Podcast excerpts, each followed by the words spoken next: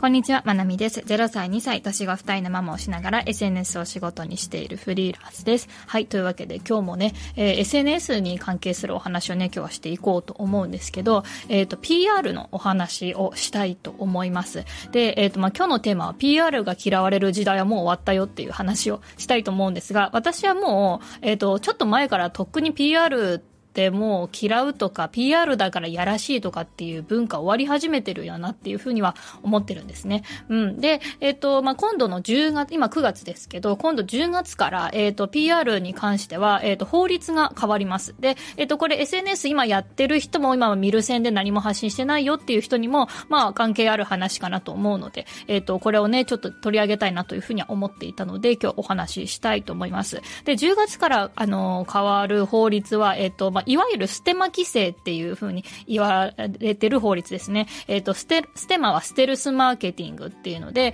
えっ、ー、と、それは PR、本当は PR とか誰かからお金をもらってやってる仕事なのにそれを言わないっていう、こっそり、えっ、ー、と、やるって、こっそりやるっていうか、そう、PR であることを、えっ、と、表記とか名言とかしないでやることをステルスマーケティングと言って、通称ステマって言いますね。で、ステルスマーケティングを規制する法律なので、えっ、と、PR じゃない PR なのに PR じゃないふりして、えっ、ー、と、投稿するのはダメだよっていうことが、えっ、ー、と、まあ、法律で、えっ、ー、と、まあ、規制されることになったということですね。うん。で、前から、えっ、ー、と、そもそもです前からステマっていうのは、えっ、ー、と、良くないっていうか、あの、見る人にもやる人にもあんまりメリットがないようなことなので、えっ、ー、と、そもそもステマっていうのが全然今までやってもよくって、それがは規制になった事件だっていう話ではないんですね。えっ、ー、と、ちゃんとこれ、あの、ステマはダメだよっていうのがちゃんと法であの規制されて PR は PR って書かなくちゃいけないしアフィリエイトはアフィリエイトやってるってちゃんと言ってねっていうのがまあ法で決まったのでえっ、ー、とまあ見た目にはまあもしかしたらこれからこれは PR 案件ですとかこれはアフィリエイトを使ってますとかっていう表記を、え目にすること自体がすごく増えるんじゃないかなというふうには思います。で、えっ、ー、とこれ自体ですねまあこの PR 規制に関してもそうなんですけどまあ私はこの PR ってっていう表記はあった方が、えっ、ー、と、めちゃくちゃ助かるっていう側の意見をまず話そうと思います。まあ私自身 YouTube とか、まあインスタ、それからブログとかで、こうアフィリエイトとか PR って呼ばれるものをたくさんたくさんしてきているので、うん。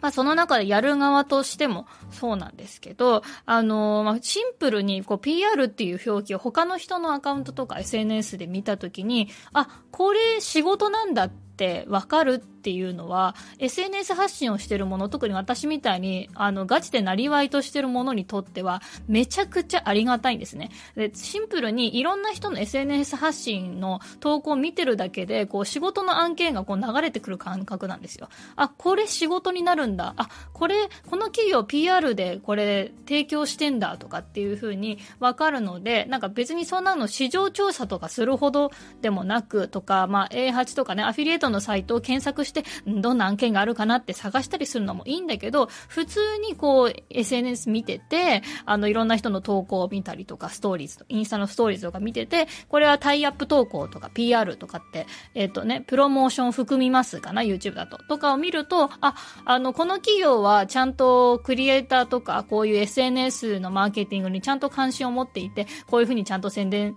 するだけの予算があって、こうやってインフルエンサーを使って、えっ、ー、と、商品を宣伝してるんだなって、普通にこう見る側として勉強になるんですね。勉強になるし、情報収集になるんですよ。うん。そうそう。だから PR の表記があるのは私はすごくね、ありがたいなというふうに思ってる側です。はい。それから、えっ、ー、と、まあ、割と、まあ、最初に前提がこれであるとして、で、まあ、PR っていうのを、まあ、ちょっと気になると、うん、やってみたいし、まあ、その企業さんからお声がかかる場合もあるけど、そうじゃなくて、この商品を紹介したいなって、こう、タイアップ投稿みたいな感じで、えっ、ー、と、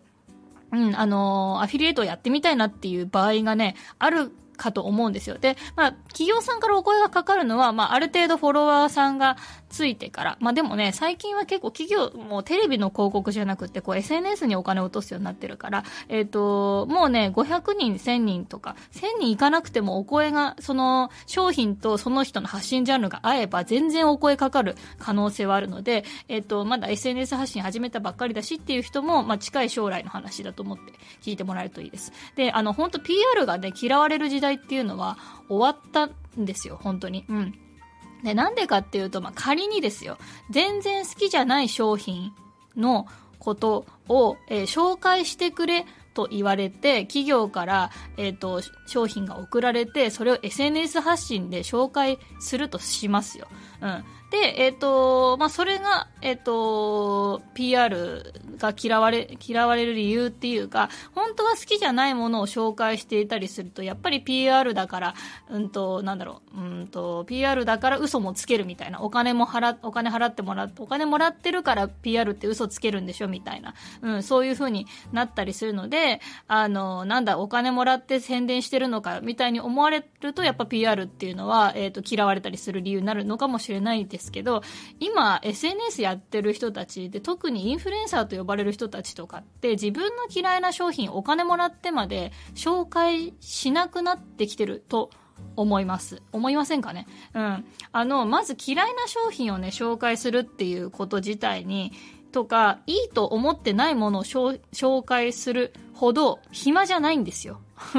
うん、で、私はそうだな、PR やったことがあるけれど、あの、別にそれやってて楽しくないし、どうせやるんだったら、こんだけいろんな企業さんが SNS に落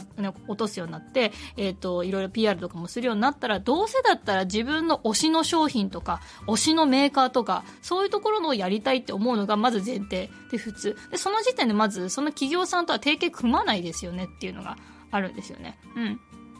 っていうのがまず一つ。それから、本当に好きな商品とか、好きなメーカーさんのことだったら、デメリットもちゃんと、なんだろう、えっ、ー、と、コンテンツとして発信するっていうのがやっぱり最近はあるかなというふうに思います。私自身も、えっ、ー、と、ま、番になっちゃった方のインスタのアカウントだけど、例えばココネシャンプーとかね、うん、えっ、ー、と、インスタで爆発的に売れまくってる、あの、泥シャンプーのことですけど、あの、ココネシャンプーは、あの、シャンプーとかトリートメントが全部一緒になって、もう最高で、もう時短で風呂入りたい私みたいな人にとっては、本当最高なんですけど、えっ、と、少しデメリットがあるとししたら、まずボトルが途中、ボトルの、の、えっ、ー、と、があんまり良くなくって。で、半分ぐらいになると、もうポンプからシャンプー出てこなくなるんですよ。で、それはほとんどのインフルエンサーの人がそう言ってましたね。いろいろ調べた結果。このボトルだけはマジで勘弁してもらいたいとか、このボトルがどうしても使いづらいみたいに言ってる人は結構いました。でも最近そのココネシャンプーが詰め替え用のパウチを出してきたので、えっ、ー、と、詰め替えのパウチが出たことも合わせて宣伝してる人とかたくさんいましたね。あの、ボトル使いづらいっていう人もいるかもしれないけど、これ詰め替え、詰め替えパウチも出たからこっち使えばいいよみたいな。で、吊り下げるフックとか今あるので、詰め替えシャンプーね。うんと、これも使えばいいよとかね。うん。そういう風に言ってる人もいたし、あのー、ボトル、このボトルめっちゃ使いづらいけどメーカーさんこれなんとか頼むとかって言って、好きだから応援させてみたいに言ってる人もいました。これってなんか、ボトルが使いづらいっていうのはデメリットだけど、なんかその商品の愛がなんか感じられるっていうか、うんと、ここは改善してほしいな、みたいな、ここ頼むみたいな。で、詰め替えが出た時に、あの、めっちゃこっち愛用してるみたいな、うん、そういう言い方をすると、なんか結果的に商品のイメージはポジティブになったりするっていうか、うん、だから、ボトルが使いづらいっていうことを全く言わずに PR するよりかは、うんと、デメリットもちゃんと伝えた方が、えっ、ー、と、見てる人にとったら、その、あ、そうか、ボトルはちょっと使いづらいのか、そうか、そうか、みたいな。じゃあ、えっ、ー、と、詰め替え用買おうかなとか、か、あと今、あの、浮かして収納する、なんかホテルのシャンプーの入れ物みたいなのわかります？手のこう、手の、手でこう、プシュプシュって押して出るような 表現力よ。うん。あの、なんかそういう、あの、シャンプーのディスペンサーみたいのが、あの、あるといいよみたいに言う言い方もありますね。これ私もやったことあります。シャンプーのディスペンサーみたいのを買って、あの、本当ビジネスホテルにある、あの、この壁にくっついてるシャンプー、あれですね。あの機械を家庭用で、あの、アマゾンで買って、で、アマゾンのアフィリエイトもくっつけちゃうみたいな。そうそう、だから商品のデメリットも伝えるっていうことが、えっ、ー、と、今なんか PR の一つになってるので、デメリットを隠して商品を宣伝するっていう人もいなくなりましたね。うん。ダメだ、PR の話やっぱめちゃくちゃ楽しいな。はい。ちょっとこれ次のチャプターで、あの、ステマ対策のこととかも合わせて、あの、ちょっとお話しします。はい。えっ、ー、と、今日はちょっと PR 案件のことについてね、いろいろ話してますが、まあ、チャプター1のちょっとまとめを、あの、ちらっと言うと、えっ、ー、と、そうですね。あの、つまり PR 案件って、あの、ダメなところを隠して言って、あの、商品を宣伝して、お金もらってるから商品を宣伝するインフルエンサーがいた時代に、それをか、あの、買うのが、なんだろう、そういう発信を見て買って商品のし、えっ、と、買い物の失敗をした経験とか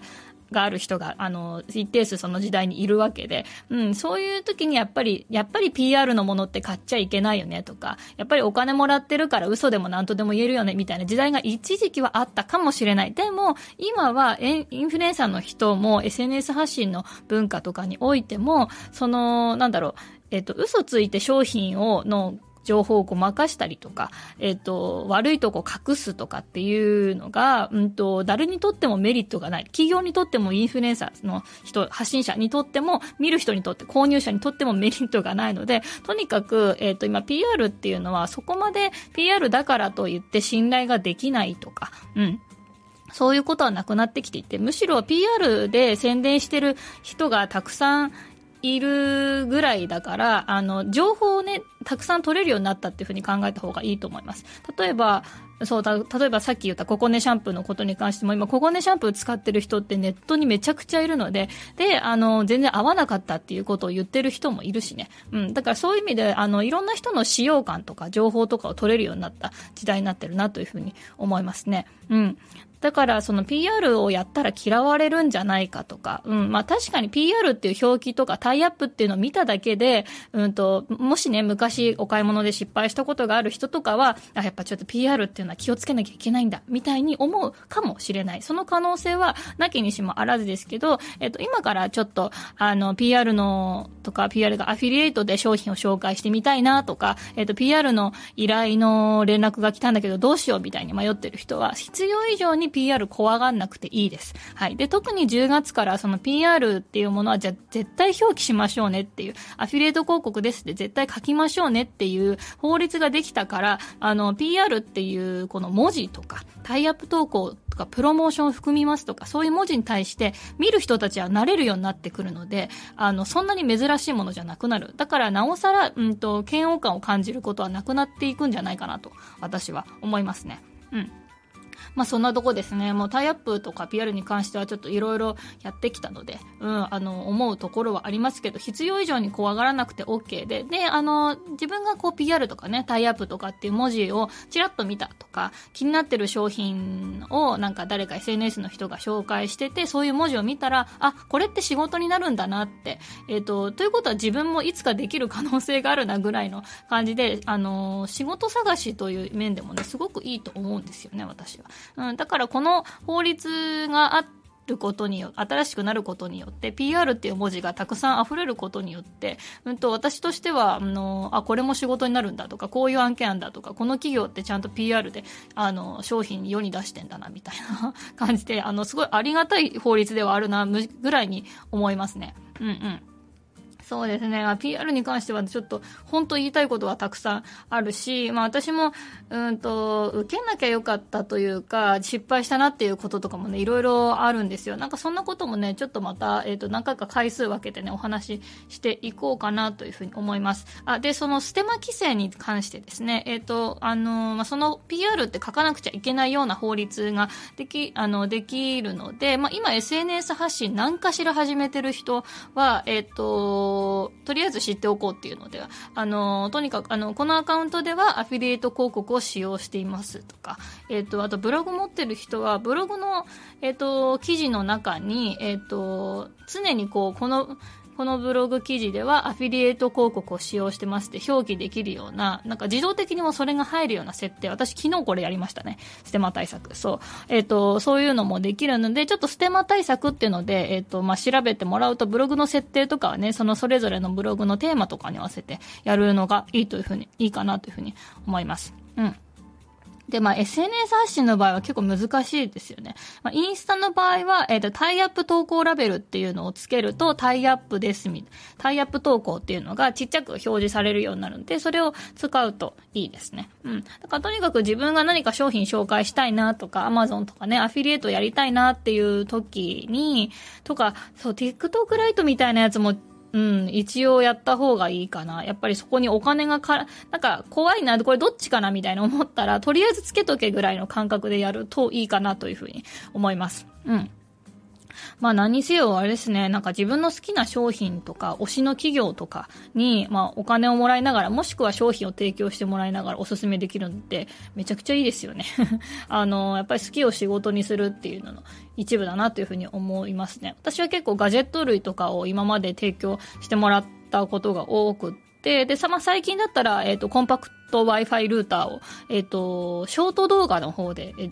PR やりましたね。私、ショート動画だけで PR やったのは今回初めてで。なので、えっ、ー、と、YouTube の長尺撮るのちょっとめんどくさいなと思って、えっ、ー、と、めんどくさいなと思って、ショート動画でもいいですかって言ったらショート動画でもいいですよっていう風に言われて、それは商品提供のみで、えっ、ー、と、報酬はないパターンでした。はい。で、えっと、結局それを、えー、TikTok、YouTube ショート、インスタのリールに流して、インスタの方は一気に8000ぐらいまでいったので、私のアカウントなかなかリールね、伸びなくって、今ちょっと伸び、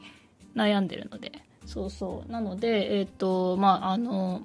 うん、割と伸びた方だなと思ってます。で、16秒で紹介するっていうだけで、ああ、こうやって商品もらえるのありがたいな、みたいな ふうに思ってますね。うん、それから、まあ最近で言うと、えっ、ー、と、すっぽん小町っていうサプリを私飲み始めて、で、そのすっぽん小町のサプリは、多分まあ、PR でやってる人が結構インスタにはいたので、多分無償提供で、あの、漫画、漫画家さんとかに結構イラストレーターさんにお願いしてるイメージですね。なんか漫画で紹介してるアカウントたくさんあったんで、で、まあ、PR を、の依頼が来たわけじゃないんですけど、すごい私気になってて、だってそのサプリメント飲んで、肌と健康と体力と維持できたら最高じゃないと思って、なんかママ向けサプリとしてはいいなと思って、えっ、ー、と、一袋だけね、購入して定期コースとか組まずに、えー、飲んだらすごいこれ良かったので、飲んでからね、結構、うん、体調がいいし、